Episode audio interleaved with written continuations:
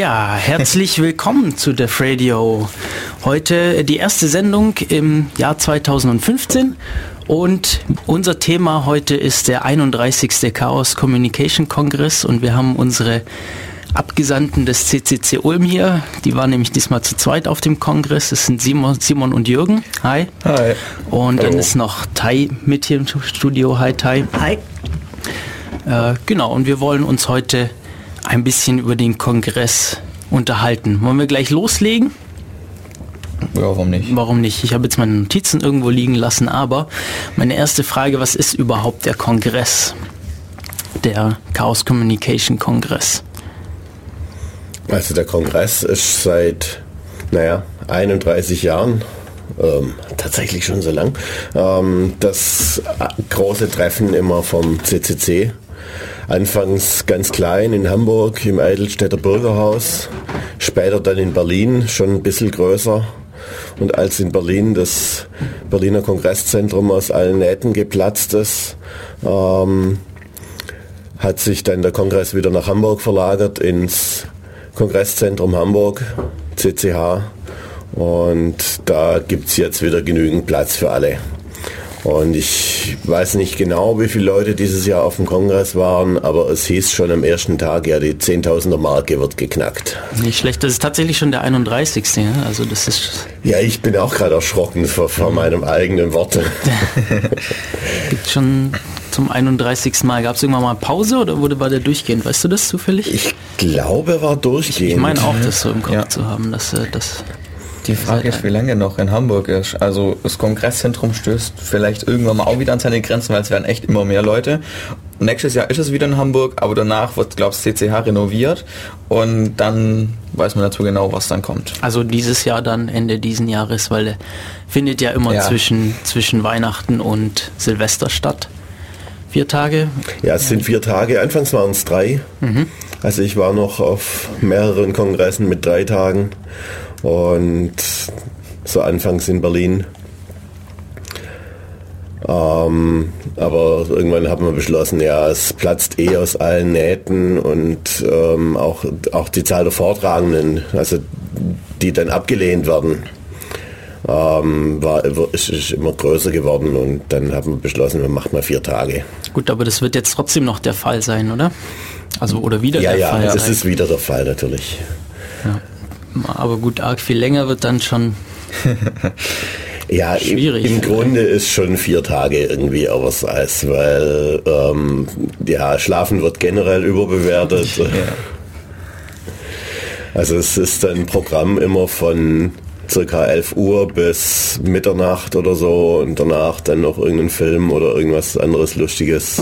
Und Leute finden immer was. Äh und ansonsten natürlich durchgehend irgendwie im Hackcenter irgendwelche Projekte. Ich wollte gerade fragen, ob es wieder äh, rund um die Uhr offen war. Das, ja, ja. Das, das also beim Kongress ist das eigentlich üblich. Ich glaube, ich habe nur einmal auf einem Easter Hack ähm, war so eine Nachtschließungszeit, wo man dann tatsächlich irgendwie so ab, weiß nicht, 1 Uhr oder so dann mal raus musste. Also das ist auf dem Kongress gar nicht vorstellbar. Hm. Da gibt es auch Leute, die unternach übernachten da unterm Tisch. Das wird zwar nicht so gern gesehen, aber ähm, ja, im Grunde geht es in der Masse unter. Ja, gut, wenn es jeder machen würde, dann mhm. wäre das natürlich schon doof. Oder die Hälfte der Leute. Bei über 10.000, wie du gesagt hast. Ja. Also es gibt zwar viele Vorträge und sowas, aber ähm, ein, ein, wichtiger Teil vom Kongress ist eben auch so die, diese Projekte.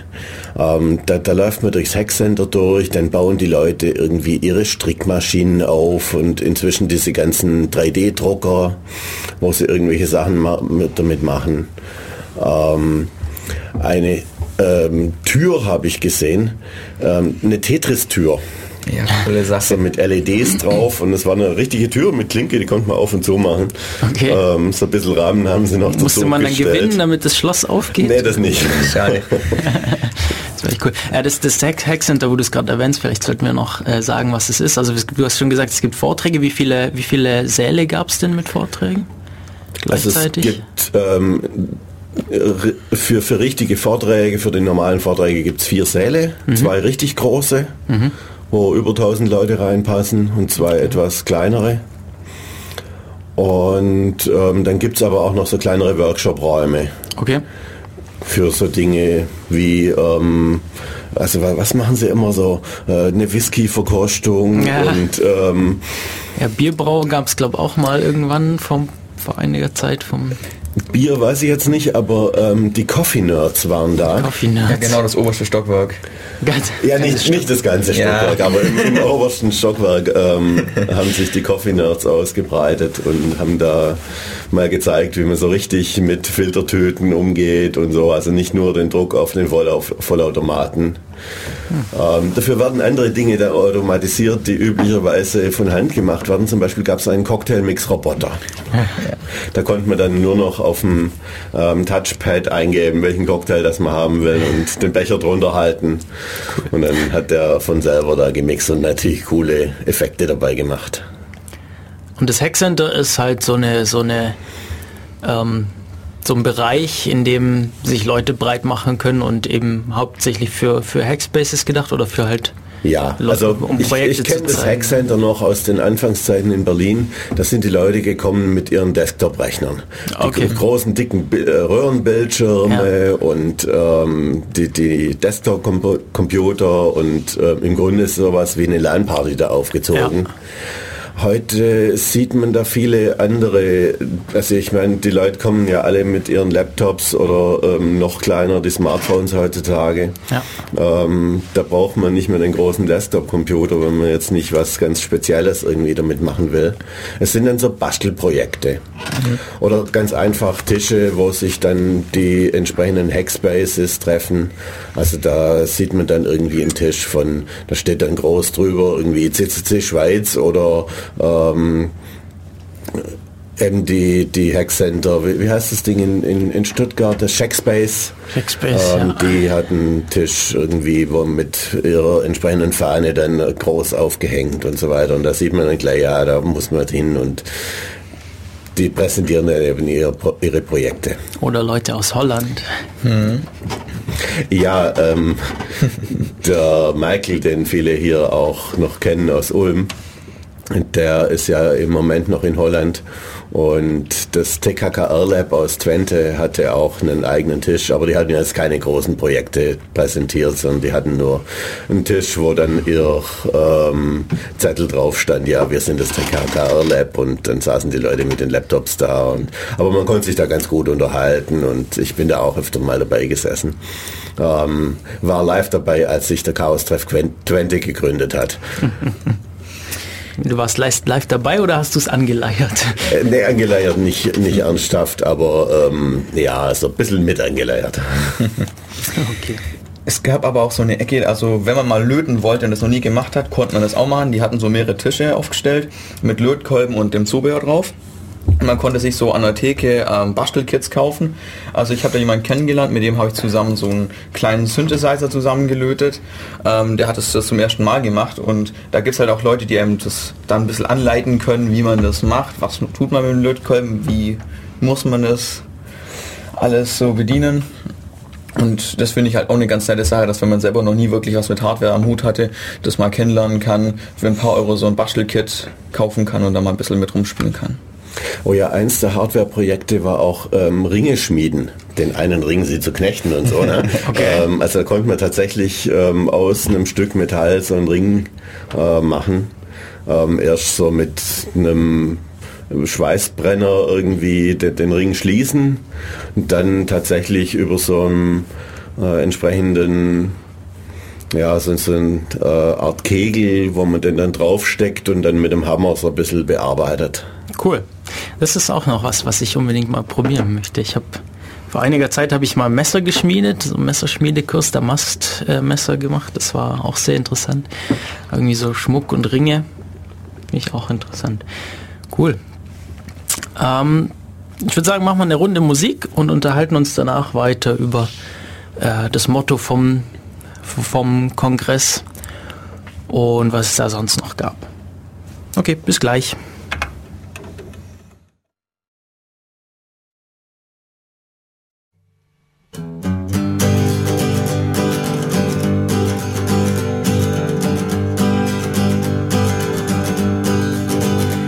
Some longings in my hand that make me feel so bad. I sometimes even want to cry.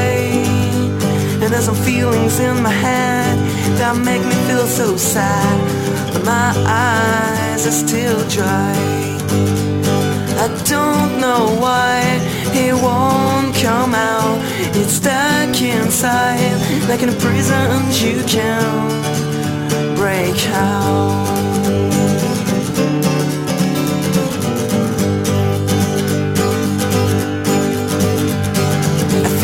Can accuse some people for it, but it's not a thing that'll cure me. I need to make it differently, put all the pieces apart and put them back together. Let's start anew. Cause my poison mind, six feet under.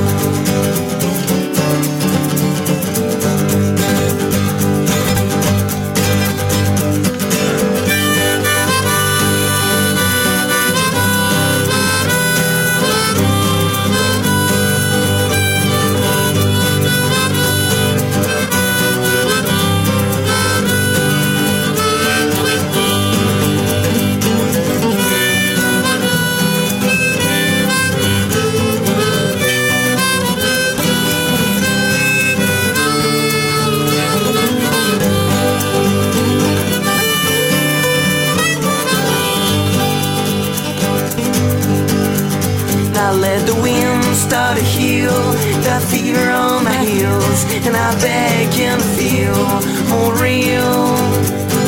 So I grab the wheel and let the road roll like meal And I can't steal my will of a bill.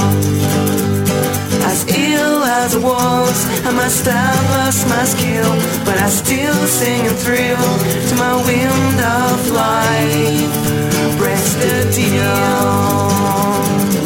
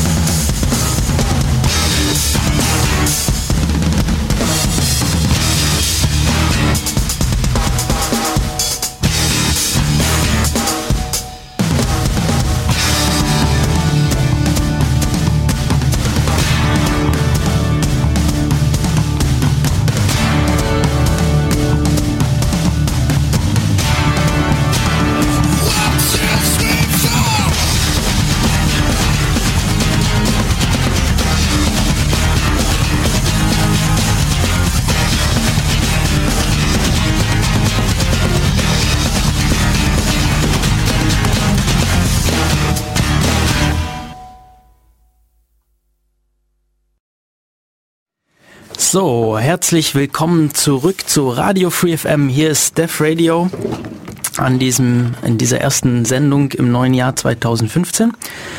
Und wir unterhalten uns über den Chaos Communication Kongress. Aber bevor wir da weitermachen, gibt es noch ein bisschen Werbung. Und zwar findet am kommenden Samstag äh, in Ulm im Stadthaus ein Privacy-Event statt. Und unter anderem wird da Markus vom Ulmer äh, CCC vortragen. Und Markus erzählt euch jetzt am besten äh, selber, worum es in diesem Event geht. Vortragsankündigung der Ringvorlesung Der gläserne Mensch. Ich habe nichts zu verbergen. Diese Diskussion nachzuvollziehen ist ein bisschen schwieriger, weil es um die Auswirkungen der Gesellschaft um mich herum geht. Aber wer hat etwas zu verbergen? Wer hat legal etwas zu verbergen? Das sind die Rechtsanwälte und die Journalisten. Und welche Berufsgruppe fällt euch noch ein? Was ist eigentlich mit Privatpersonen? Und wofür genau brauchen wir nochmal diese Privatsphäre? Vorträge mit Podiumsdiskussionen. Am Samstag, den 17. Januar 2015 um 15 Uhr im Stadthaus Ulm. Der Eintritt ist frei. Das Stadthaus befindet sich am Münsterplatz 50. Die Teilvorträge sind Einführung in die technischen Möglichkeiten, Sozialpsychologie, warum stellen Menschen ihr Privatleben zur Schau, der Gesetzeskontext und der persönliche Umgang. Anschließend folgt eine Podiumsdiskussion. Wir laden euch herzlich ein.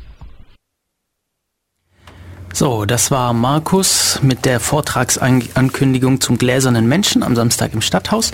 Und wir machen jetzt weiter mit unserem Thema. Ihr könnt Wenn, uns. wenn wir schon dabei sind, morgen Ja. ist ja auch noch was. Ach so, stimmt. Morgen, ja, stimmt. Wenn wir schon bei Ankündigungen sind, morgen ist auch noch äh, das, das monatliche Chaos-Seminar. Hätte ich jetzt fast vergessen, komisch. äh, sollte ich eigentlich nicht. Denn ich halte das ja. Äh, morgen ist nämlich Thema RFID Malware. Also wie kann man die RFID-Technologie verwenden, um damit Schadsoftware zu verbreiten. Äh, wie jeden Monat findet das Chaos-Seminar am zweiten Monat des Montag des Mont Monats. Jetzt habe ich so aufgepasst, um mich da nicht zu ver... Okay. Zweiter Montag im Monat ähm, um 20 Uhr im Hörsaal H20 der Uni Ulm. Das ist das Gebäudekreuz O27. Am besten zu erreichen über Bus mit Bushaltestelle Uni Süd. Genau, morgen wieder Chaos-Seminar, 20 Uhr. So, jetzt aber. Wir sind hier auch im Studio erreichbar. Falls ihr äh, euch zu unserem Thema äußern möchtet, haben wir eine Telefonnummer hier ins Studio. Das ist die Ulmer Telefonnummer 0731 und dann die 9386299. Äh, falls ihr nicht mitbekommen habt, könnt ihr auf der FreeFM Website nachschauen. Äh, wer nicht sprechen möchte, kann uns auch twittern zum Beispiel. Auf Twitter sind wir at dev-radio, also dev-radio. Oder es gibt wie immer auch den IRC-Chat, da ist im Moment noch nicht so viel los. Äh, das wäre auf dem, auf dem IRC-Server des, des Bürgernetzes, nämlich irc.bn-olm.de. Und da sind wir im Channel Raute Dev Radio. So, das war's jetzt mit den Ankündigungen. Jetzt können wir dann auch mal wieder ein bisschen weitermachen. Wir haben jetzt gerade während der Musikpause uns schon ein bisschen unterhalten über die, über die Infrastruktur auf dem Chaos Communication Kongress, weil die ist eigentlich auch immer ziemlich witzig. Es gibt nämlich zum Beispiel immer ja, für alle LAN und WLAN. Äh, das WLAN, da gab es in verschiedenen Jahren immer Probleme, dass es bei so vielen Leuten dann recht instabil wird.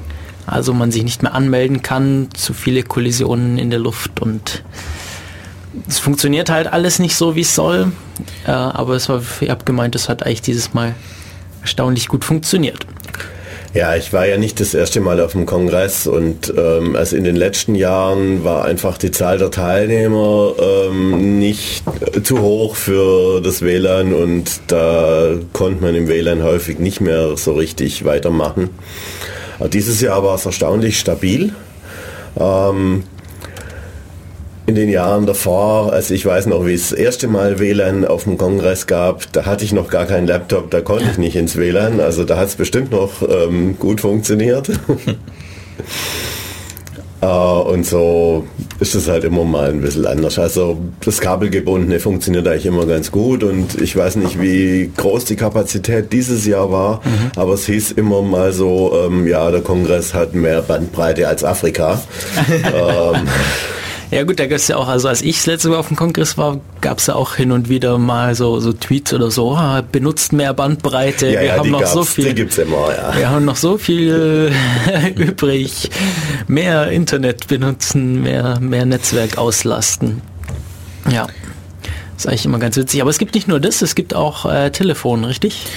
Gab es das wieder? Ja, es gab zwei Telefonnetze, nämlich ein GSM-Netz und ein DECT-Netz. Mhm. Mit DECT hatten sie ursprünglich mal angefangen. Ja.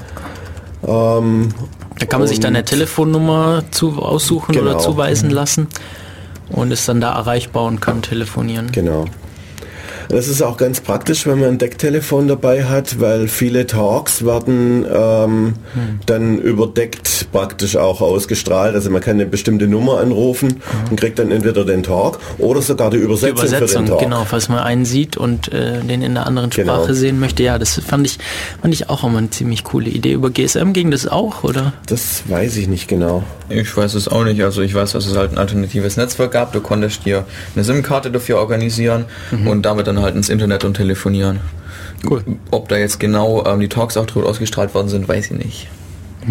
Ich glaube aber nicht, die haben immer nur was gesagt von ähm, jetzt auf der und der Decknummer die Übersetzung. Okay. Ähm, genau, was war denn eigentlich das Motto des, des 31C3? Also ich muss ehrlich zugeben, dass ich meistens das Motto vom, ähm, von den Kongressen nicht so richtig verstanden habe. Also häufig kommt dann irgendwie und dann muss man sich das erstmal erklären lassen oder so. Jetzt dieses Jahr war es vielleicht schon ganz okay. Ähm, A New Dawn nannte sich das Motto vom 31C3. Ähm, also praktisch so die Wiederauferstehung, ähm, ein neuer Anfang. Wir fangen jetzt wieder an, weil in, in den letzten Jahren hatten sie, ich glaube letztes Jahr war es gar kein Mo Motto, sondern ein Motto, wir sind sprachlos, wir haben kein Motto. Ja, Ähm, ja. Und vorletztes Jahr war es so ganz düster irgendwie. Äh, Not my department. ah, not my department, richtig. Also hier sind sie nochmal aufgelistet. Also A New Dawn war dieses ja, Jahr. was war denn vor drei Jahren? Ähm, Behind Enemy Lines. Aha. Ja, also jedenfalls, ähm, es war ein paar Mal so, so, naja, ich weiß nicht so richtig und ähm, wir haben, äh, irgendwann war doch We Lost the War. Ähm, we come in peace, here be dragons, nothing to hide. Volldampf voraus, who can you trust? Private? Investigations. Ich dachte, das wäre irgendwann gewesen. Ja, jedenfalls so ein bisschen pessimistisch war es in den letzten Jahren eher. Und A New Dawn gibt Ja. dann doch irgendwie so den einen neuen Anfang und jetzt packen wir es wieder an. Und ein bisschen Hoffnung. Genau. Ja. Äh, ich habe die, die, die, ähm, das Wiki ist ja normalerweise auch immer so in, in so einer, in der Art des Mottos gestaltet, aber das war diesmal glaube ich nicht der Fall. Also vorhin, als ich drauf geschaut habe, war das ein ganz normales. Das ist ein normales Media-Wiki, aber das war zu Zeiten vom Kongress auch immer mal wieder down, weil 10.000 Leute, die auf dem Wiki rumgucken, wann ihr nächster Termin ist, wo es welche ähm, Workshops gibt und so. Das Ja, eigentlich erstaunlich, weil letztes Jahr war events.ccc.de zum Kongress down und dann hieß es, ja, wir haben jetzt viel tolle neue Rechner und alles viel besser und so und es, am ersten Tag war es kein Problem und dann plötzlich irgendwie zweiter oder dritter Tag war dann nichts mehr von events.ccc.de zu sehen. Doof. Aber es sind dann gleich irgendwie für die wesentlichen Dinge, dass man mal guckt, welcher Talk ist denn jetzt eigentlich als nächstes oder so. Für einen Fahrplan gab es dann gleich mal irgendwo einen Ersatz. Hm. Es gab bestimmt auch wieder eine App oder so. Ja, dazu. es gab wieder eine App, wo man dann halt nicht auf ähm, Events.ccc.de rumklicken muss.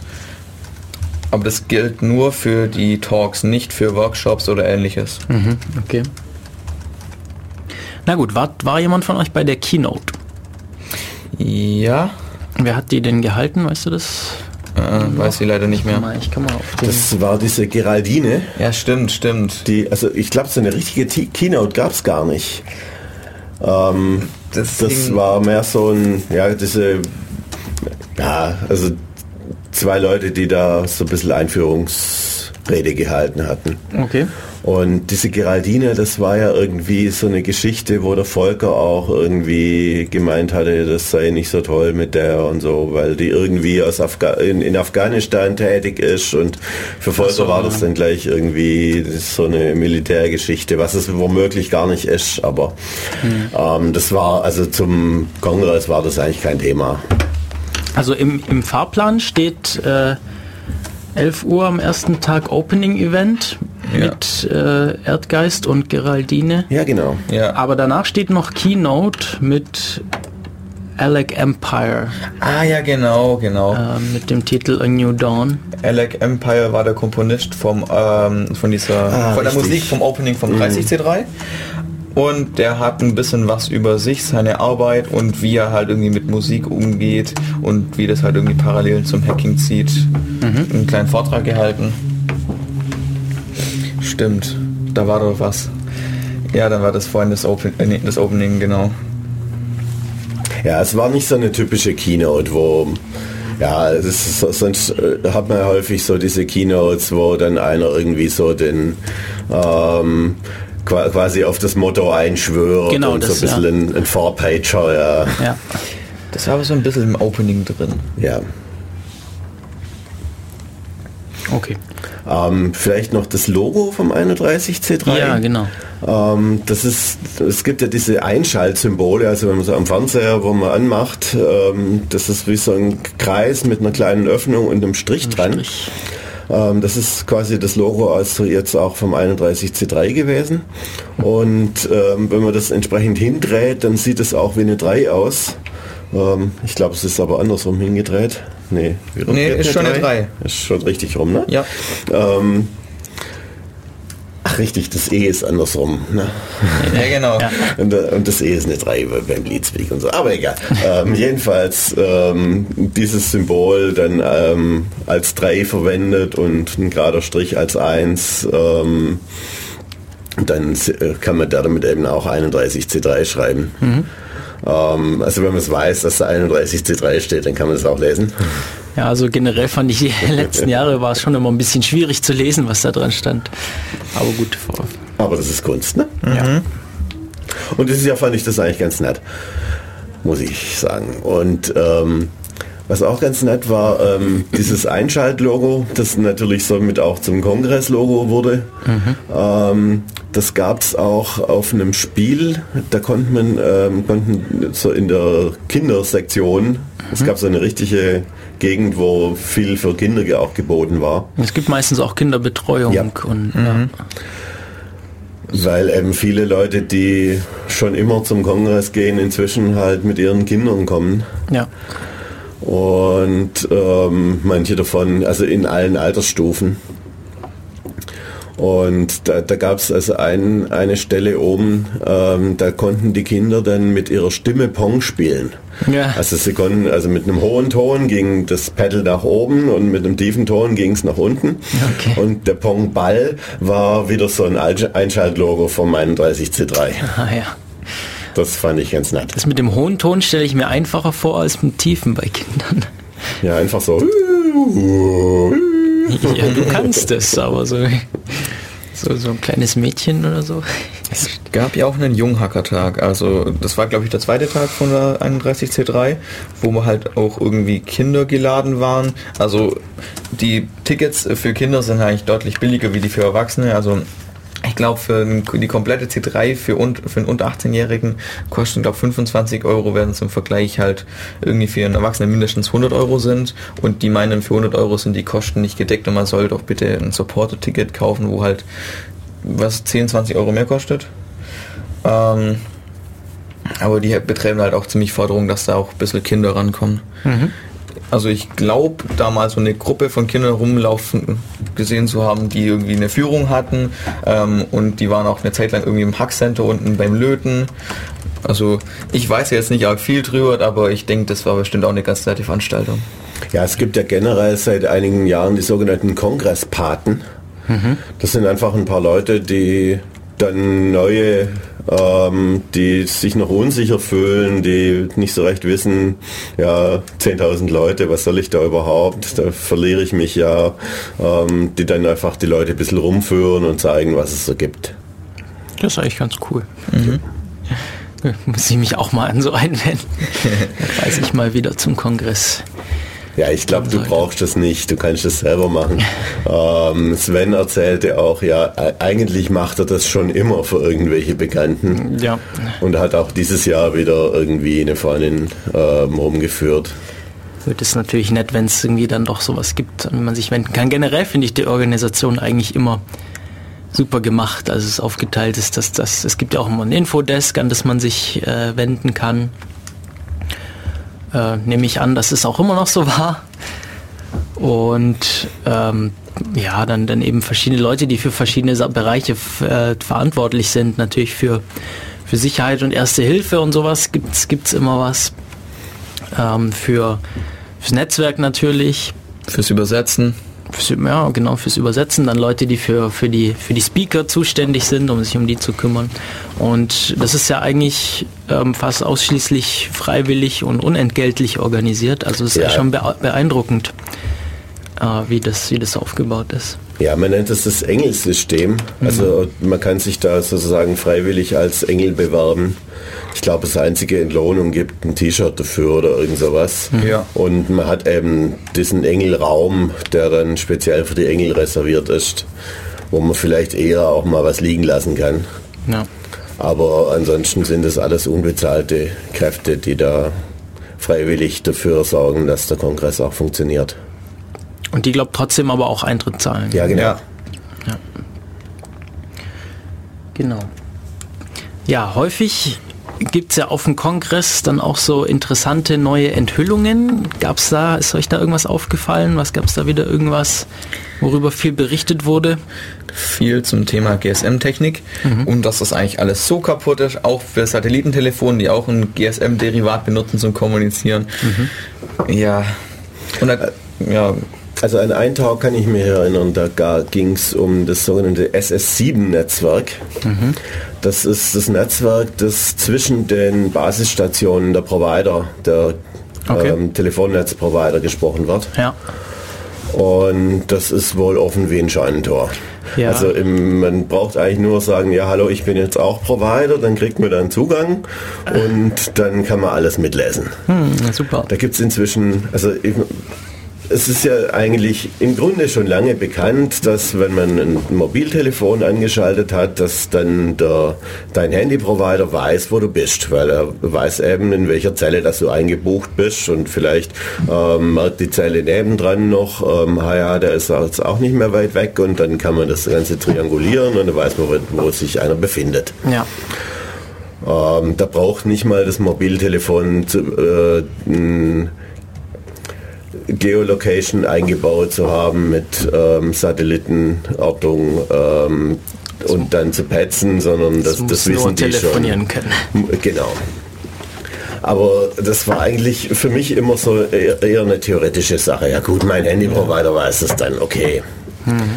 Aber ähm, mit diesem SS7 ähm, wird es ermöglicht, dass es im Grunde wie jeder weiß. Es gibt sogar Firmen, die bieten das als Service an. Du gibst eine Mobiltelefonnummer an und die sagen dir, wo das ist. Das habe ich auch schon mal gesehen, Ja. da war ich auch irgendwie erschrocken. Und irgendwie umso mehr Telefonnummern man angibt, desto billiger wird es. Aber noch mehr, also das SS7-Protokoll scheint so kaputt, dass man auch ziemlich einfach damit Schlüssel für Kommunikation abfischen kann und dass du dann halt ähm, Anrufe äh, so umleiten kannst und die dann weiterleiten kannst. Also sprich, ich kann mich so man in der mittelmäßig zwischen zwei Telefone setzen ähm, und dann dementsprechend mithören und Zeug rein manipulieren, wie ich es halt gerade möchte. Und das sprich das totale Tod für irgendwelche Sicherheit mit GSM, weil was willst du sonst damit machen? Du kannst nicht mehr äh, kommunizieren, also nicht mehr stabil, weil du nicht weißt, über, über welche Systeme das dann läuft. Du kannst, okay, geheim, das war uns vorher schon klar, dass da jeder mithört, ob das jetzt ein Geheimdienst ist oder irgendwie der Nachbar mit einer langen Antenne. Also äh, Ja, also die, die Verschlüsselung vom, von der Antenne zum Telefon, da gibt es ja eine Verschlüsselung, die, da, die, der war ja schon bekannt, dass der relativ kaputt war. nicht, nicht viel taugt. Vor- Also es gibt ja verschiedene Arten von Algorithmen, die da eingesetzt werden können und insbesondere die, die hauptsächlich eingesetzt werden, dass die eben ja nicht so sicher sind. Das war ja, das ist ja schon seit, seit mehreren Jahren der Fall, aber jetzt eben noch einfacher, komplett ohne Verschlüsselung äh, in, dem, in dem Netz selber. Ja. Man braucht nicht mal mehr diese, äh, wie groß war die 2 Terabyte Rainbow Table, damit man Ja. die Kommunikation kaputt machen kann, sondern halt wirklich nur, hallo, ich bin jetzt auch Provider, ich möchte die Schlüssel haben. Okay. Gab es sonst irgendwas Interessantes aus eurer Sicht, was das hier? Viele Angriffe auf sehr niedrige Hardware, also auf ähm, SecureBoot und auf die ähm, System Management Unit von Intel CPUs. So, und jetzt auch noch für äh, Leute, die keine Ahnung haben. Also, es gibt im Computer einen Chip, der ist, äh, der ist quasi der Manager von allem irgendwie. Der, der steuert, wie die CPU auf bestimmte Hardware zugreifen darf und wie halt nicht. Okay. Ähm, ich klopfe hier schon irgendwie auf den Tisch rum.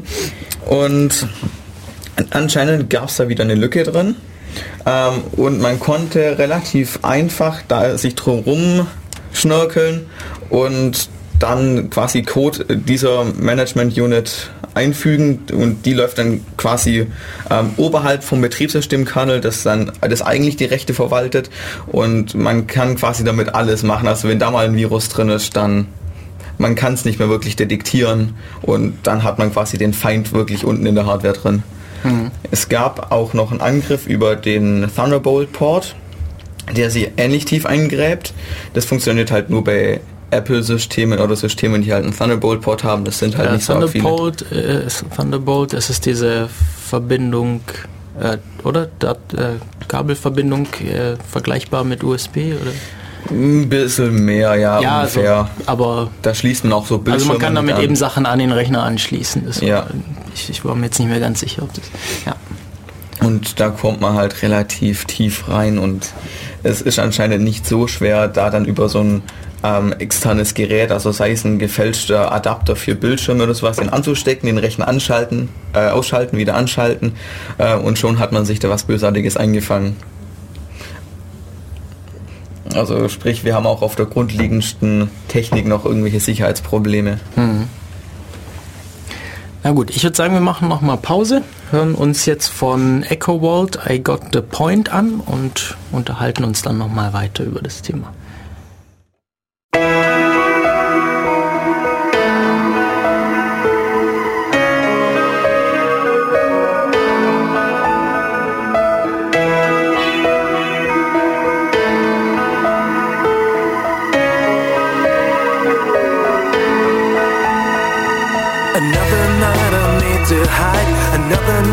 back every night. How come I don't know? You think I won't show? Another night swallow my pride. Another time I'll pay the price. How come I don't know?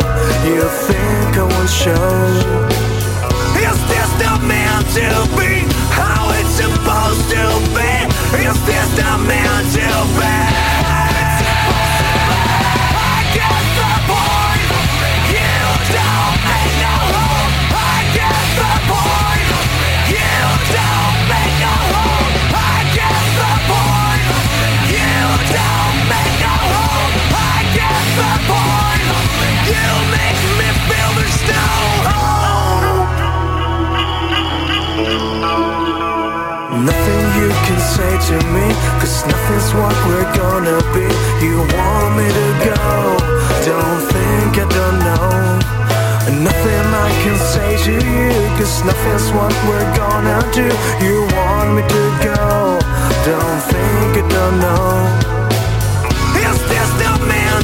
be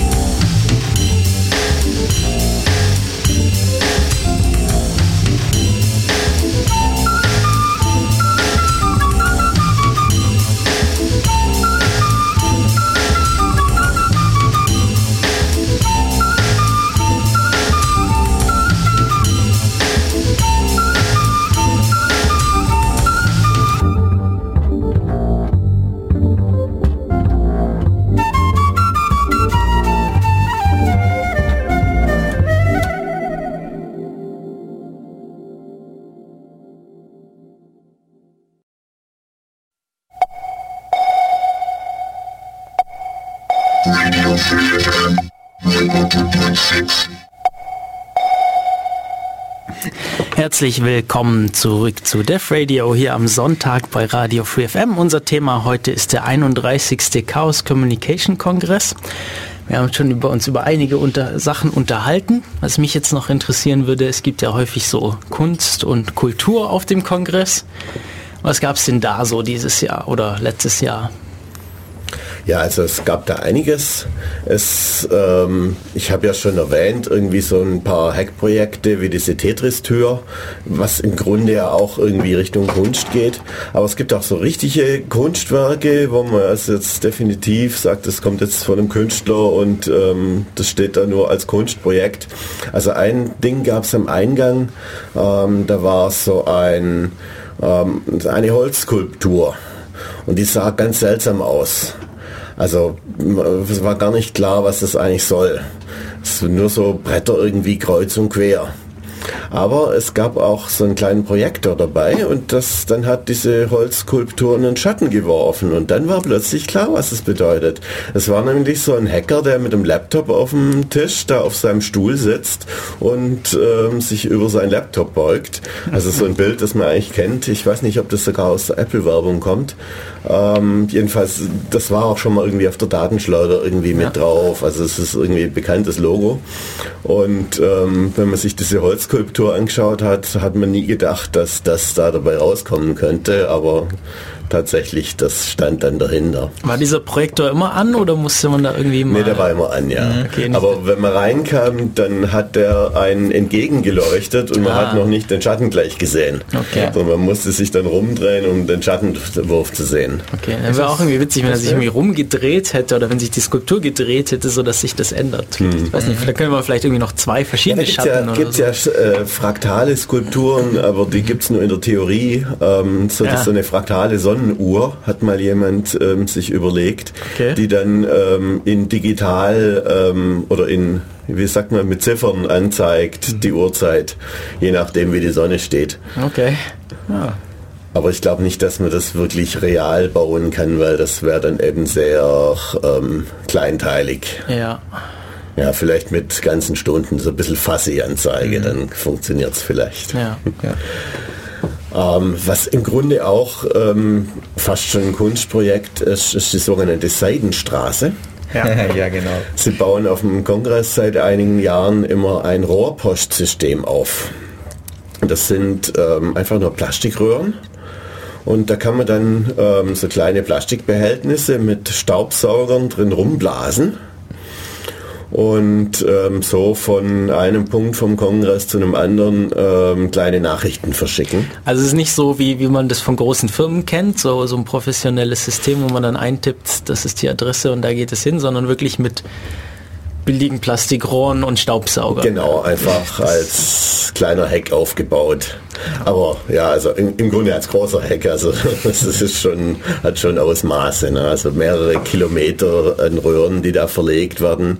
Und inzwischen sind die meisten von diesen ähm, Plastikhülsen, in denen man die Nachrichten verschickt, auch beleuchtet, Ah. dass sie dann schön blinken und dann sieht das richtig cool aus, wenn das dann so in dem Dämmerlicht im Kongress dann da rumflutscht.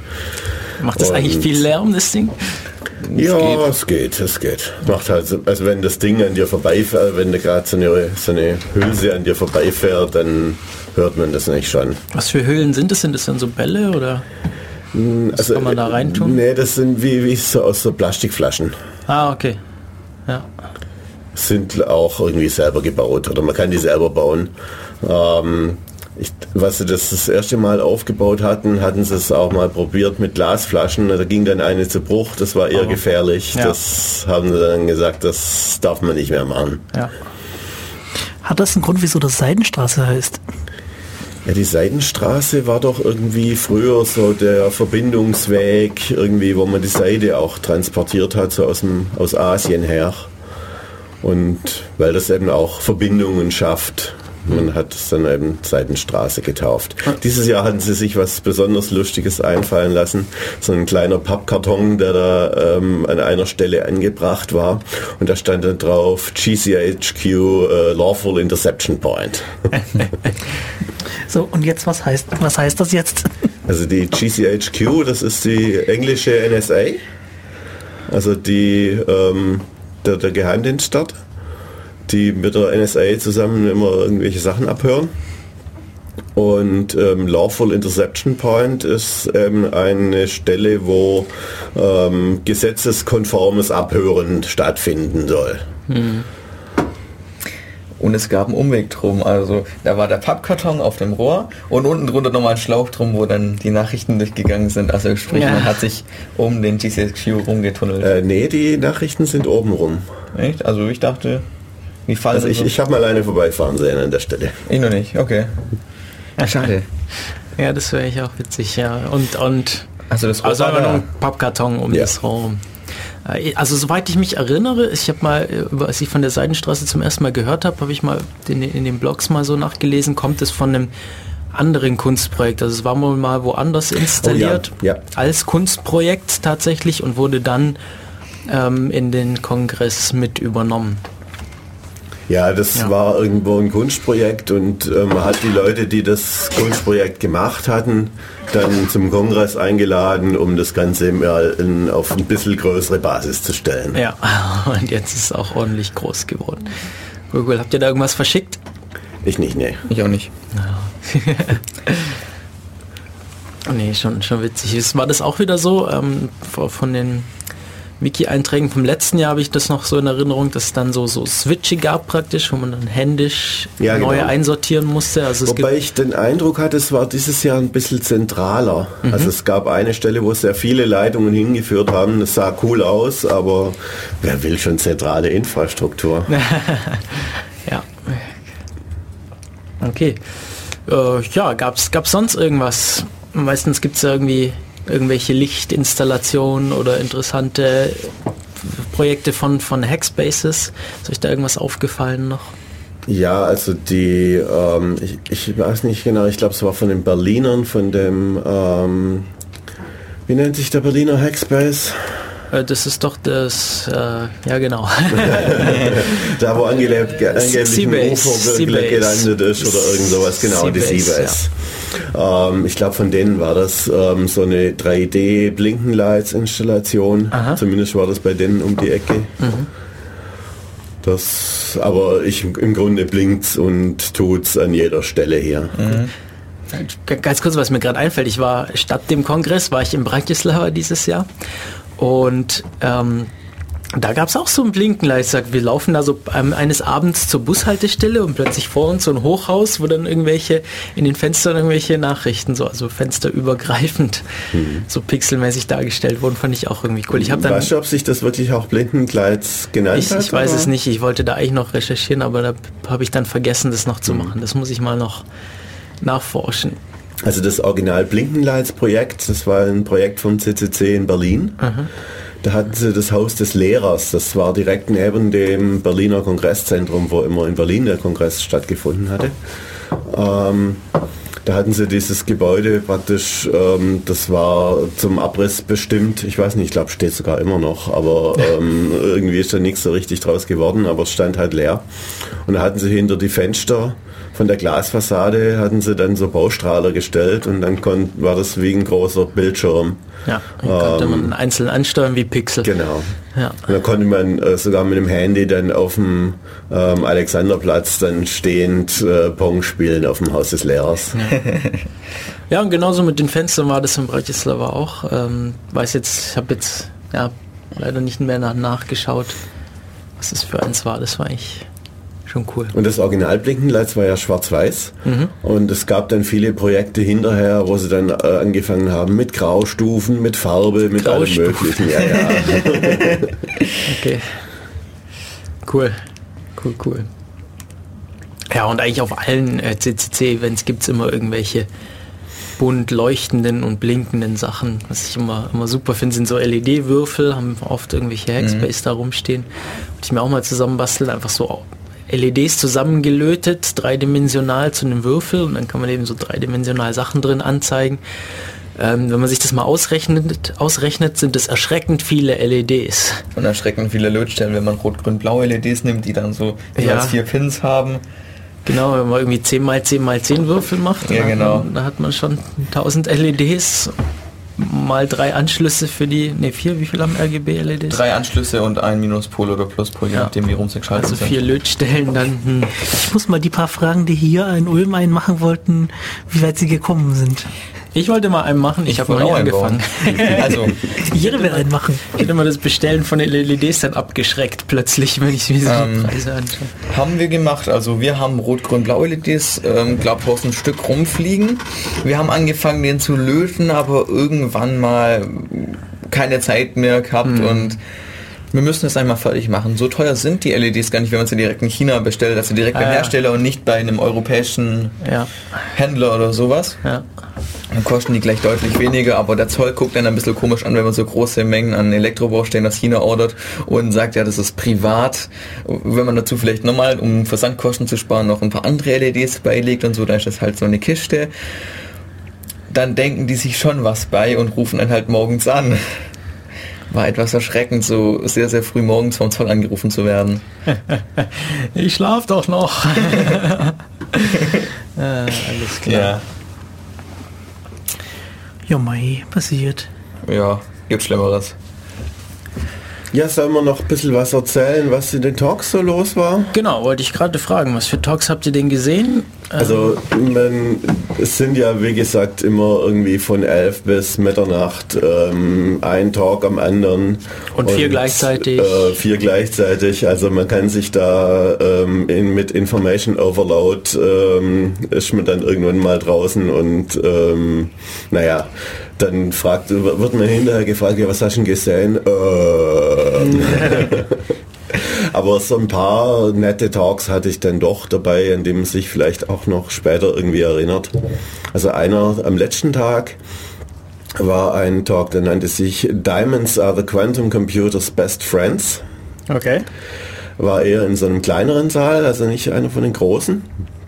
Und ich meine, die in den großen, der kann fast jeder was drüber erzählen. Jetzt bei den kleineren, das ist eher so die ähm, Hausveranstaltung dann. Ähm, und da war also einer, der hat also zunächst mal erzählt, wie so Quantencomputer funktionieren, dass es eben diese Qubits gibt, die die normalen Bits von einem Computer ersetzen. Und die Idee ist, dass in einem Qubit eben sowohl eine 1 als auch eine 0 drin steht. Und wenn man dann Rechenoperationen macht, dann rechnet man quasi mit allen Zahlen, die man zur Verfügung hat, gleichzeitig. Eben weil sowohl 1 als auch 0 drin steht. Und was anderes kann ja nicht drinstehen in einem Bit. Ja. Und dann muss man nur noch eine geeignete Art und Weise haben, das Ergebnis auch auszulesen, das man haben will. Ähm, und so funktionieren im, im Prinzip diese Quantencomputer. Das Problem ist nur, wie baut man eigentlich diese Qubits? Ja. Und der ist in einer Forschungsgruppe, ähm, die baut diese Qubits mit Hilfe von kleinen Diamanten. Und zwar mit Fehlstellen in Diamanten. Und dann hat er halt so erzählt, zunächst mal, wie das Ganze funktioniert und ähm, wie er dann die Maschine gekriegt hat, wo sie Diamanten la wachsen lassen können in so Schichten. Und naja klar, also wenn man so eine Maschine hat, dann lässt man die dann nicht erstmal übers Wochenende laufen und äh, baut sich erstmal eine große Diamante. Ja, und dann hat er gemeint, ja, mit dem ist er erstmal zum nächsten Juwelier.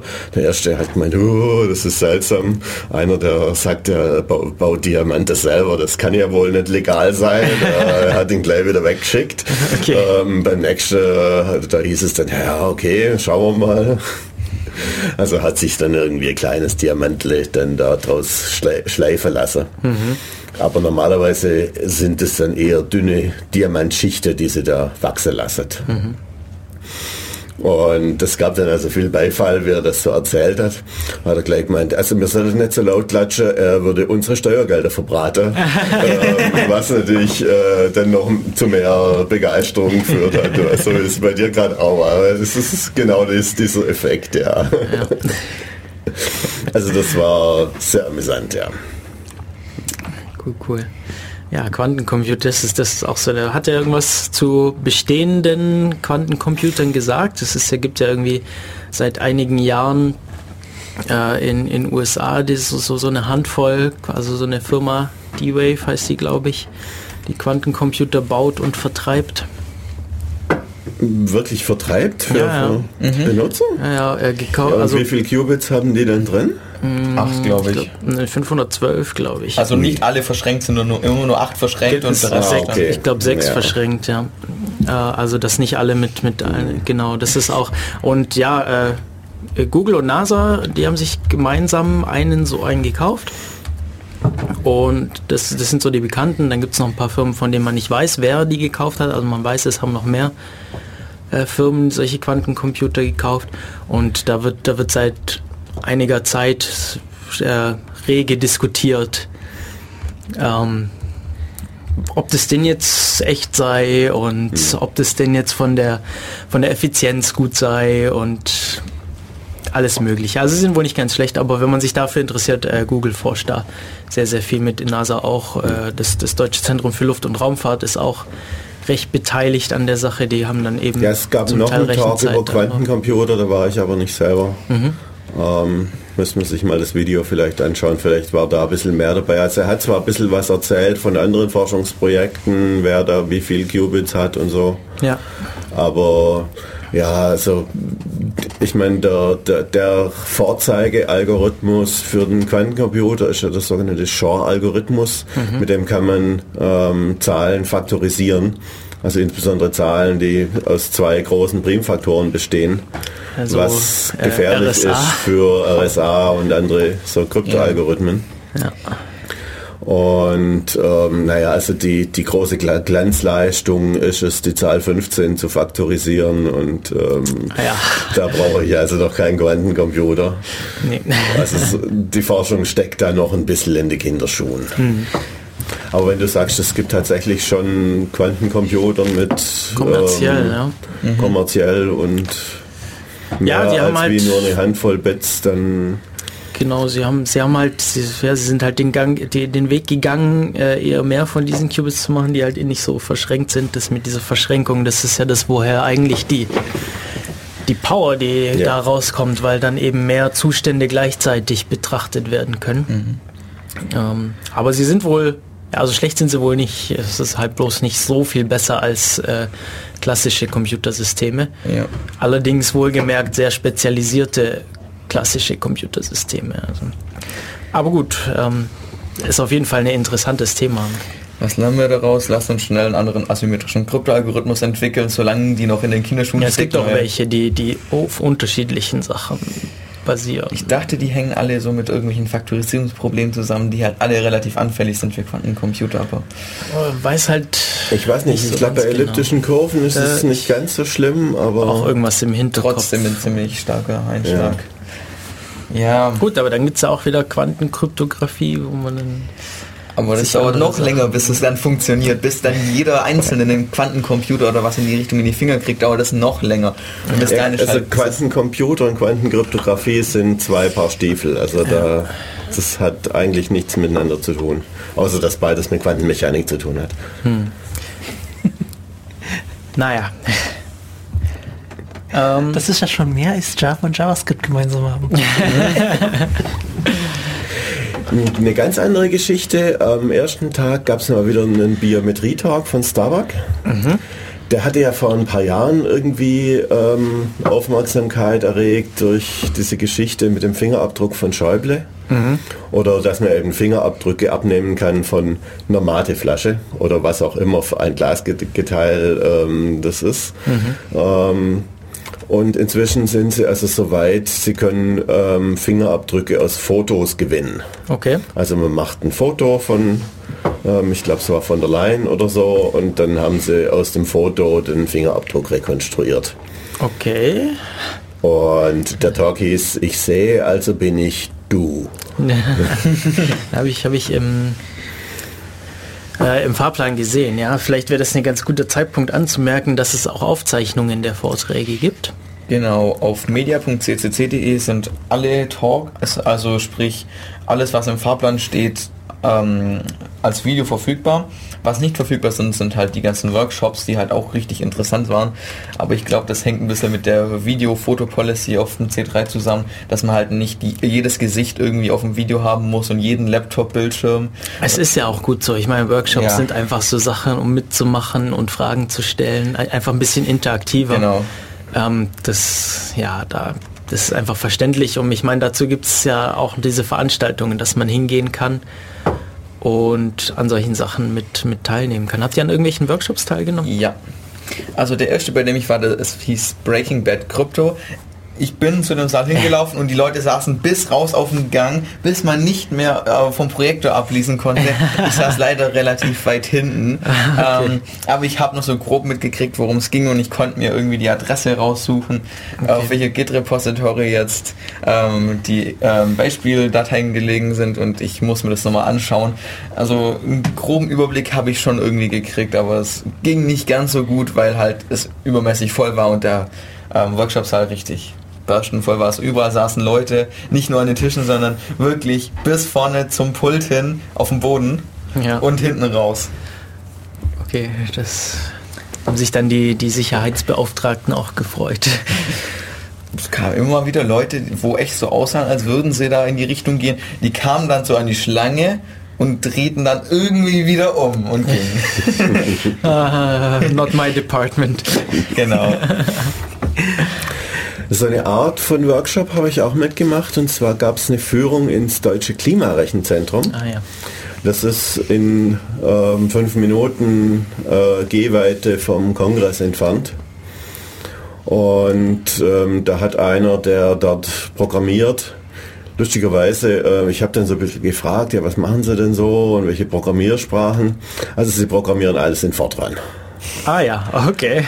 Und zwar die neuesten Fortran-Dialekte, aber die sind ja immer noch kompatibel zu ursprünglichen Fortran 4 oder Fortran 77, was ich mal so gelernt habe.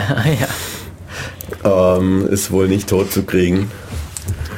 Cool. Ähm, und aber das Hauptthema war eigentlich mal, sich diese Rechner da anzugucken, weil die haben da äh, so einen richtigen Supercomputer-Cluster aufgestellt. Ähm, ich habe mir gerade mal rausgeschrieben, so ein bisschen ein paar Daten, was die da so haben. 158 Teraflops. Ähm, also ein, ein Flop ist eine Floating Point Operation pro Sekunde. Ja. Und ähm, ein Tera ähm, sind ist 1000 viel. Giga und Giga sind 1000 1000 Mega, Mega und Mega sind 1000 1000 Kilo Kilo. und ähm, naja, also ziemlich viele. Ja. Also wenn man so vergleicht mit ähm, was im, im Vergleich äh, zu, zu Megahertz im Grunde, ja. also ein Megaflop und Megahertz, also fast äquivalent, ein kleiner Faktor dazwischen. Ähm, die, die Rechner sind wassergekühlt, was auch irgendwie ungewöhnlich ist für so Daheim-PC, ist es eher ähm, nicht üblich. Aber in Rechenzentren wahrscheinlich schon, oder? Das mag sein, ja. Ich, also, ich weiß es nicht, aber ich kann es mir Ähm, vorstellen. Naja, ich war jetzt bei einer Führung beim CERN. Mhm. Da sagen sie, das ist uns egal, die stellen da einfach Rechner rein, ganz normale Rechner und haben eine Klimaanlage drumherum. Kann man auch machen. Wahrscheinlich fangen sie mit Raspberry Pis an. Sind billig und man muss sich das ausrechnen, ob sich das lohnt, wenn man die clustert. Ja, also es gibt ja, es gibt, es gab mal irgendwo ähm, jemanden, der so einen Supercomputer aus Raspberry Pis gebaut hat mit vielen, vielen Raspberry Pis. Äh, Ja, also sie hätten irgendwie über 8000 ähm, Kerne. Sind immer so Dual Cores und dann so und so viel von den Dual Cores in so einem kleinen Kästchen drin Ja. und da fließt dann irgendwie das Wasser durch. Und von denen stecken sie dann ganz viele in so eine große, große Schrankwand. Die wird hier vielleicht gerade so in das Studio passen. Ähm, aber man kommt da erstmal rein, also sie haben erstmal so ein bisschen die, die Daten er erklärt und was sie so machen und, und wie sie es machen und haben ein paar Bilder gezeigt, wie sie es auch aufgebaut haben. Und diese so, nennt sich Power 6 Architektur von IBM. Ja. Und, ähm, und wie viel Daten das sie so haben, seit sie diese Rechner dastehen haben. Ähm, Und, und wie sie es so aufgebaut haben, also ganz unten kommt die Wasserversorgung, weil wenn es dann Leck gibt, dann fließt es nicht in den Strom rein. Drüber ist die Stromversorgung, dann kommt der Fußboden, dann kann man drauf laufen und da stehen dann die Rechnerschränke drauf, die das Ganze dann wird dann sozusagen von unten versorgt. Und man kommt da erstmal rein und denkt, ja, das ist jetzt der Rechner. Und dann hieß es, nee, nee, das ist nur der Visualisierungsserver. und das war auch schon so eine Wand mit einer Wand voll Platten nebendran. Ähm, und dann ging es also in den eigentlichen Rechnerraum rein. Da war dann davor erstmal ein Spender für Ohrstöpsel, weil da drin ist brutal laut. Okay. Und ähm, neben den Rechnern steht dann in ähnlicher Größe die, die Festplatten. Die haben immer so ein ganz exotisches RAID haben die, wo sie ähm, 16 Platten zusammenschalten und zwei davon dürfen ausschalten, ausfallen. Und ähm, Gesamtspeicherkapazität auf den Festplatten von 7 Petabyte. Okay. Das reicht aber nicht, um die ähm, Datenausbeute von einem ganzen Jahr abzuspeichern, weil pro Jahr machen sie ähm, seit einiger Zeit ähm, 10 Petabyte Okay. und die werden dann ausgelagert auf Magnetbänder. Also wenn man es nicht direkt braucht, dann kommt es auf Magnetbänder. Da haben sie auch mehrere Schränke voll mit Robotern stehen, die dann die Regale bedienen, ähm, um die Magnetbänder zu suchen oder äh, dann in die Bandlaufwerke zu stöpseln. Und inzwischen haben sie auch ein externes Backup für manche Magnetbänder in München, die sie dann über eine große Internetleitung verschicken. Ist es denn insgesamt, ist es, ist es einfach riesengroß oder ist es eher so, weiß nicht, ein paar Räume halt? Oder wie von, von der Größe, von, der, von den Ausmaßen des, der Also die Rechner selber sind halt ein paar Räume, ja. Ja, okay. Also wie gesagt, ein, ein, ein, ein großer Schrank für die äh, Visualisierungsserver, daneben ein Schrank für die Platten, ein Schrank für die Rechner, daneben die Platten und dann noch ähm, ein Raum für die ganzen Bandlaufwerke. Also es ist jetzt nicht so, dass es ein riesen Gebäudekomplex wäre mit der f- Es insgesamt gibt dann noch Büros in dem, dem ja, Gebäude gut, und so. irgendjemand muss sich ja um das Zeug kümmern, aber, Ja, Äh, aber okay. Cool. Und da rechnen sie eben die ganzen Klimamodelle durch. Und sie haben noch erklärt, dass in anderen Ländern sei es häufig so, dass äh, die Klimaforschung auf den gleichen Rechnern stattfindet, wo auch die Wettervorhersage, so die kurzfristige Wettervorhersage, die kommerzielle gemacht wird. Weil die sind natürlich darauf angewiesen, dass sie ihre Rechenpower immer zur Verfügung haben. Jetzt wenn mal ein Tag keine Klimaberechnungen gemacht werden, dann ist es ja nicht so schlimm, aber ähm, also die Forschung fällt ja wegen einem Tag noch nicht ins Wasser. Ne? Ja. Aber wenn am nächsten Tag keine Wettervorhersage im Fernsehen kommt, dann fällt es natürlich schon auf. Also die brauchen das ein bisschen dringender und äh, haben deswegen immer ein bisschen Überkapazität. Also immer wenn ein, neuer Rechner hingestellt wird, dann muss natürlich der alte auch noch funktionieren, bis der neue wirklich tut und auch ein bisschen Ausfallsicherheit und sowas. Und auf den freien Kapazitäten wird dann häufig dann Klimaforschung betrieben. Und in Deutschland sei das aus rechtlichen Gründen nicht so äh, möglich und deswegen gibt es eben das Deutsche Klimarechenzentrum, das quasi als Dienstleister für viele Forschungseinrichtungen auftritt. Ist eigentlich auch komisch, dass es hier irgendwie rechtlich so Probleme macht. Naja. Ja, das eine ist halt öffentliche Forschung und das andere ist privat oder so. Na gut. Musik? Ja, haben wir uns noch mal ein bisschen Musik an. Äh, weiter machen wir mit Pornophonik, Rock'n'Roll Hall of Fame. Und dann schauen wir mal, was wir noch so zum Unterhalten finden.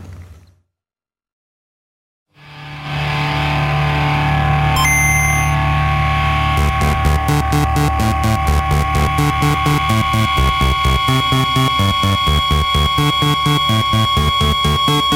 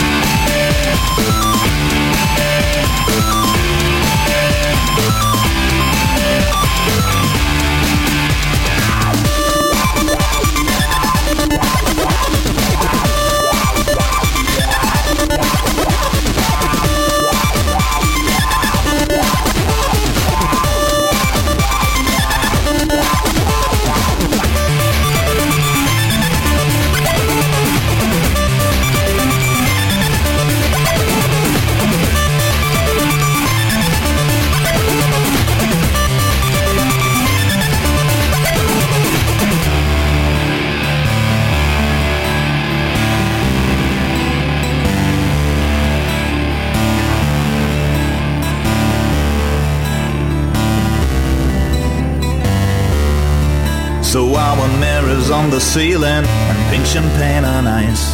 Another fucking day for you and me in paradise. Give me an old school guitar, an 8-bit lo-fi porn star. I promise that I'll take you to the paradise in hell. And so again and again.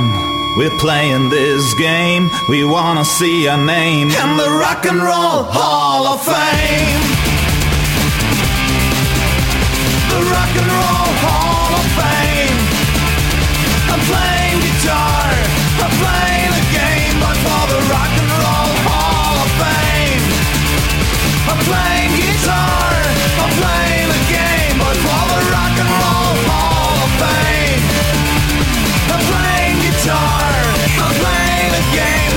The Rock and Roll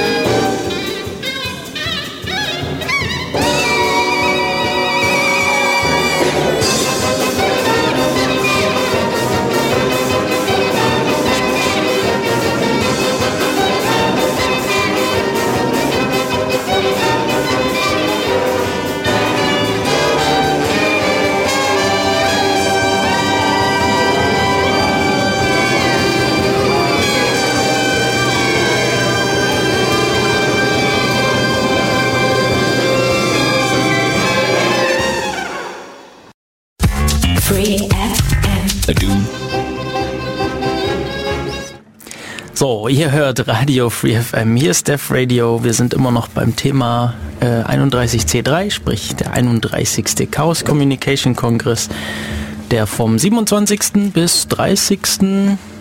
äh, Dezember stattgefunden hat in Hamburg. Und Simon und Jürgen waren dort. Äh, wir haben jetzt uns gar nicht in der Pause darüber unterhalten, worüber wir uns noch unterhalten wollen. Aber habt ihr denn noch irgendwas, was ihr gesehen habt, was ihr uns mitteilen möchtet oder könnt? Im Foyer gab es eine Schrottpresse oder was in die Richtung, wo man dann seine Fischplatten abgeben konnte. Und die dann, Okay, es gab auch das den, ist cool. Es gab auch den entsprechenden Talk dazu, ähm, zum Festplatten vernichten und die Möglichkeiten dazu. Ja, den Talk hatte ich auch gehört, aber der ähm, meinte, das gäbe da diese Kunstinstallation, ähm, also es war wohl eher als Kunstinstallation gedacht und okay. das war gar nicht der, der den Talk machte, ähm, der das Ding da unten aufgebaut Ja. hat. Aber im Grunde hat er dann auch Festplatten da reingesteckt und dann hydraulisch irgendwie zerstört. Ah ja. Witzig. Ja, Richard Stallman war beim Kongress. Ähm, Okay. Da gab es im Vorfeld ja so ein paar Ja. Diskussionen, weil der So, nicht so die ganz dumme Frage dazu, wer ist das? Ah, Richard Stallman, ähm, er ist das GNU. also das GNU-Projekt, ähm, das äh, quasi die Basis ist für viele freie Software und ähm, insbesondere eben auch den Begriff Free Software geprägt hat. Ähm, und da ist der Gründer von diesem Projekt, das ist der Richard Stallman. Der war auch mal in Ulm ähm, und deswegen kennen wir den so ein bisschen und wissen, dass der als Vortragender nicht so ganz einfach zu haben ist. Ähm, und auch nicht einfach zu handhaben ist. Also er ist so ein bisschen ähm, schwierig als Mensch. Man merkt es aber nicht, wenn er einen Vortrag hält. Also wenn er, es wäre im Vortrag, es ist, er ist einfach brillant. Also er ist ein guter Redner und ähm, kann die Leute da mitreißen. Im Grunde hat er nichts Neues erzählt. Das, was er im Grunde schon immer irgendwie erzählt, freie Software ist toll und man soll sich nicht bevormunden lassen und so weiter. Ähm, er hat so ein paar neue Sachen dabei. Ähm, ja, wenn man Bilder von ihm macht, man soll sie nicht mit diesen I-Things machen, ähm, weil, naja, Apple ist böse. Also das hat er zwar nicht gesagt, aber ähm, im Grunde hat er das gemeint. Ähm, so von wegen, ähm, und man soll sie nicht zu Facebook hochladen. Also man durft schon Fotos von ihm machen, aber nicht zu Facebook und nicht mit, ähm, also wo, wo es eben auf, äh, zu irgendeiner von diesen Firmen kommt. Okay. Und ähm, ja, äh, am Schluss hat er dann noch so ein ähm, Stofftier ver versteigert. Ähm, Ein- ein ein, ein, Gnu. Gnu natürlich. Ja, natürlich. Weil ähm, er ist der Meinung, da wo ein Pinguin steht, muss das Gnu natürlich dabei sein. Okay, ja. Und er kann diese Meinung ähm, abseits von so einem Vortrag auch deutlich militanter ähm, vertreten. Also wenn man irgendwo ein Linux-Plakat hängen hat, das sieht er gar nicht gerne, weil da muss GNU Linux draufstehen, weil ja schließlich die meisten äh, Linux-Distributionen ähm, auf einer ganzen Menge von GNU-Software basieren. Ja. Also man denke nur an die Bash oder an GCC oder äh, Emacs, das sind so die ähm, großen Projekte aus der, der GNU-Familie. Und diese Lizenz, unter der auch Linux steht, die kommt eben auch von GNU. Und GNU ist diese bekannte rekursive Abkürzung, die für GNU is not Unix steht. Die kommt aus der Zeit, als Unix von äh, kommerziellen Herstellern kam und sehr teuer war. Und ähm, vor allem, man durfte nicht reingucken, was es eigentlich ist. Also man hat keinen Source Code gekriegt und das waren alles Geheimnisse und so weiter. Und dann kam eben das GNU-Projekt auf, zunächst für kleine Softwareteile inner, innerhalb von so einem äh, kommerziellen Unix. Und heute gibt es eben im Grunde ein komplett freies System und wird als Linux-Distribution verkauft. Aber äh, nach Stallman muss es eben heißen GNU Linux-Distribution. Also es ist schon so ein Highlight, so einen Redner auf einem Kongress zu haben, wobei auf so einem großen Kongress geht er natürlich auch ein bisschen unter. Weil da hat es viele gute Redner. Also überhaupt muss man sagen, es gibt ähm, viele Talks, wo Leute reden, die das gut können. Ähm, dann kommt es gar nicht so sehr auch aufs Thema an. Also Ja, wenn einer das ein bisschen interessant und mitreißend erzählen kann, ähm, dann ist auch mal ein Thema, das einen nur so am Rande eher interessiert oder irgendwie, ja, wo man sich nicht genau damit auskennt, ähm, ist dann trotzdem interessant. Andersrum kann es passieren, man hat ähm, eben wahnsinnig interessantes Thema, aber Genau. wenn es es ist einfach, es will einfach gelernt sein, gute und dann, Vorträge dann steht zu einer halten. da und meint Mimi, Mimi und ähm, ja, und das habe ich auch gemacht. Ähm, und es reißt einen trotzdem nicht so richtig vom Hocker. Ja. Also einen Talk hatte ich, ähm, da habe ich mir eigentlich auch ein bisschen mehr davon versprochen. Da ging es um äh, Geometrie in höheren Dimensionen und um Fraktale. Und Fraktale ist ja so ein bisschen mein Fachgebiet auch. Ähm, aber ja, es ist, war jetzt eher so für Grafikprogrammierer. So, also hatte ich den Eindruck. Okay. Hat mich nicht so. Gut, das war dann halt vom Thema ein bisschen Ja. anders als das, was man sich drunter Genau. vorgestellt hätte. Das ist dann natürlich auch noch ähm, so eine, was halt sein kann. Ähm, genau, es gibt immer wieder so, äh, so Lightning-Talks, gab es bestimmt auch wieder. Wart ihr da auf irgendwelchen? Also, Also ich war mal ähm, in einem, in einem äh, Slot drin, wo zwar nicht offiziell Lightning Talks dran stand, aber da Okay. haben die Redner, Redner schnell gewechselt, also es waren Lightning Talks.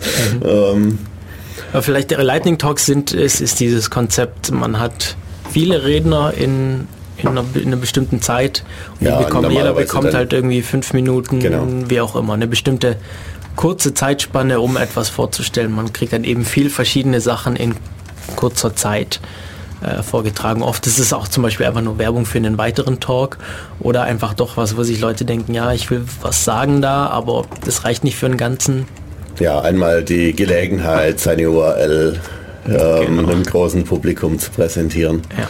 Also das sind dann schon interessante Sachen dabei. Aber im Grunde muss man sich, wenn man Lightning Talks sich anhört, mal vorher ähm, im Wiki anschauen, was, wer kommt denn alles. Da wird dann schon aufgeführt, ähm, in welcher Reihenfolge die so zumindest geplant dann ähm, da ablaufen sollen. Und wenn man selber einen Lightning Talk hält, ähm, besten ähm, einfach nur einen Stick mitbringen, den irgendjemand in einen vorgefertigten Laptop stecken kann, damit nicht äh, das Gefummle mit dem Laptop und ähm, ja, mein Adapter funktioniert aber nicht an diesem Laptop und ähm, weil dann ist die halbe Redezeit schon vorbei. Ja. Aber wir hatten ja auch schon mal Lightning Talks beim Chaos Seminar. Wobei unsere Lightning Talks dann eher ein bisschen Die arten dann immer Ähm, aus ja. in ganze Talks. Ich habe mich eigentlich fast bei fast jedem hatte ich mir einen Slot reserviert. Ich bin einfach nicht mehr dran gekommen, weil die vor mir. Ähm, ja, müssen wir uns vielleicht mal überlegen, wie wir das. Aber im Moment gibt es ja regelmäßig Chaos-Seminare. Mal schauen, wie es jetzt weiterläuft. Wir können es trotzdem mal wieder machen. Ja, es ist, es ist immer recht interessant. Äh, Was es auch immer auf dem Kongress gibt, sind ja so Sachen wie der Jahresrückblick, die Security Nightmares oder auch Spiele wie das Hacker Jeopardy. Hackers Jeopardy gab es glaube gar nicht dieses Gab's gar Jahr. nicht? Nee. Irgendwie stattdessen irgendwas? Ich bin irgendwann mal in einen falschen Fahrplan geraten. Ähm, und zwar hatte ich einfach nur auf meinem Laptop irgendwie was mit Fahrplan und Kongress Ah, und Events und so. Und dann hatte ich zufällig die alte ähm, URL vom letzten Jahr. Mhm. Da war dann Hackers Jeopardy dabei und ich dachte, Moment mal, da war ich doch gar nicht. Mhm. Ähm, und die anderen Talks, ich, ich war doch beim Kongress, warum war ich da überall nicht? Irgendwann ist mir aufgefallen, ja, warum ist das eigentlich so eine komische Farbe hier? Und dann war es klar, ah, das ist vom letzten Jahr, scheiße. Also hier steht äh, am dritten Tag, ja genau, am dritten Tag abends, oder was heißt abends, um Mitternacht, das Google Quiz 2015er Edition im Fahrplan. Das war dann wahrscheinlich so ein bisschen der Ersatz dafür. Ja, habe ich aber nicht gesehen. Auch nicht. Ähm, aber die, die anderen, von denen du gerade erzählt hast, ähm, die Security Nightmares, das war sozusagen vor der Abschlussveranstaltung. Da war ich und ähm, auch bei der FNARD News Show. Stimmt, die geht's auch und das ist praktisch der Jahresrückblick in witzig. ja, ja. genau. Also nicht ganz so ernst wie der normale CCC. Ja, also wer das Fefe-Blog kennt, ähm, der weiß, wo. Also das Fefe-Blog ist im Grunde so entstanden, dass es erst diesen FNORD-Jahresrückblick gab. Okay. Und irgendwann hat Fefe entdeckt, ähm, es gibt eigentlich viel mehr übers Jahr zu erzählen, als wie man in so einem Jahresrückblick bringen kann. Und dann hat er seinen Blog gestartet. Also im Grunde ist das ist der FNORD-Jahresrückblick Fefe-Blog in eingedampft. Okay. Und Wir ähm, machen auch, glaube ich, immer Fefe und äh, Frank Rieger Frank zusammen. Rieger, genau. Ja. Und sie bringen dann immer sogenannte Awards. Sie vergeben also Ja, sozusagen einen richtig. Preis, ein Ball of Steels Award und ein ähm, na- nach irgendeinem Kernphysiker benannten ähm, Security Award. Das ist der einzige, der es überlebt hat, ähm, seinen Kopf in einen Teilchenstrahl zu halten. Also es, es gab wohl öfter mal Leute, die den Kopf in einen Teilchenstrahl gehalten haben, aber keiner hat es überlebt. Aber einer dieser hat, der hat es überlebt und nachdem ist dieser ähm, Award für nukleare Sicherheit benannt. also immer wenn in irgendeinem Kernkraftwerk mal wieder irgendwas hochgeht, dann wird dieser Award von Fefe vergeben. Oder der Wladimir Putin Award für lupenreine Demokratie hat er auch mal. Okay, ich muss eindeutig diesen heute Abend mit Videos verbringen. Lohnt sich wirklich, also media.ccc.de und dort kann man dann eine Kategorie die 31C3 auswählen. Ich glaube, es gibt es auch auf Ja. YouTube, wenn ich richtig... Wobei man ehrlich sagen muss, diese Nord News Show, die lebt natürlich auch ein bisschen vom Live-Charakter. Ja. Ähm, Es ist zwar nett, das in einem Hörsaal, äh, ähm, also das, das dann hinterher auf dem Video zu gucken, aber wenn man allein vor einem Video sitzt, ist es nur halb so witzig. Ja, dann setzt man sich eben zusammen mit anderen Leuten und Ähm, Das ist das andere dann nochmal ein natürlich auch ähm, unheimlich voll. Ja. Ähm, obwohl es zu einer Zeit ist, wo dann die letzte S-Bahn hinterher schon weg ist. Mhm. Ähm, das war auch der Grund, warum ich dieses Jahr das nicht live verfolgt hatte. Mhm. Aber wir haben uns äh, ein paar Leute zusammengetan in der Nähe von da, wo ich übernachtet habe, ähm, an der TU in Harburg. Ähm, und da haben wir dann im in so einem Fachschaftsraum äh, die große Leinwand aufgemacht und irgendwie so zehn Leute waren dabei und haben dann zusammen eine News Show geguckt. Ich habe es mir live angesehen und ich habe auch Citizen vorgesehen, das lief am Tag vorher auch um die ähnliche Uhrzeit. Citizen Four ist der Film über Edward Snowden und seine Veröffentlichung. Der lief dort, äh, wurde da auch äh, Wurde gezeigt. Ja. Mit anschließendem Question and Answers äh, mit der Regisseurin, wenn ich das richtig weiß. Gut, die Security Nightmares haben wir jetzt noch gesagt, das ist halt immer äh, ja, so, so, so eine, auch so eine Art Rückblick, was, was, was ist denn wirklich komplett schief gegangen über das Jahr. Ja, vor allem machen sie immer so eine Umfrage, ja, wer hat denn alles ein Security Nightmare erlebt? Ja, das- dann sind es ganz viele. Wer war für eins verantwortlich? Dann mag es keiner zugeben. Und wer kennt jemand, der für ein Security Nightmare verantwortlich ist, dann sind es deutlich mehr. Ich Und meine, dann muss man das natürlich fragen. noch andersrum fragen, ähm, wer kennt jemand, der sich in diesem Raum befindet, der für eins verantwortlich war? Und dann werden es plötzlich auch mehr, wie es vorher, war, als man gefragt hat, ja, wer war für eins verantwortlich? Ja, gut, äh, ich finde es auch immer ganz, ich glaube, ich glaube bei den Security Nightmares war, sind dann auch immer die Vorhersagen fürs nächste Jahr, was es so Und der geben wird. Rückblick auf die letzten Jahre, was, haben sie Was, was alles richtig und was ist, vorhergesagt was ist wurde. eingetreten? Ja, find, das finde ich auch immer. Was heißt denn eigentlich verantwortlich für ein Security-Event mehr sein? heißt, ihn ausgelöst zu haben. Also, keine Ahnung, du bist äh, Admin auf irgendeinem Server und äh, eine Mails sind abhanden gekommen oder ich weiß es nicht. Dein Root-Passwort ist 12345 und jemand hat mal angefangen durchzuprobieren oder sowas. Und du dachtest, es sei nicht schlimm, weil du hast keinen SSH-Zugang von außen. Ja. Und dann hat sich jemand an die Konsole gesetzt oder irgend sowas. Ja, betrifft natürlich dann häufiger größere Firmen, weil es einfach interessanter ist. Die Frage, wer muss sich noch um ein Windows XP-System kümmern? Wer muss sich auf Arbeit noch um ein Windows XP-System kümmern? Da gibt es bestimmt auch einige. Sehr viele.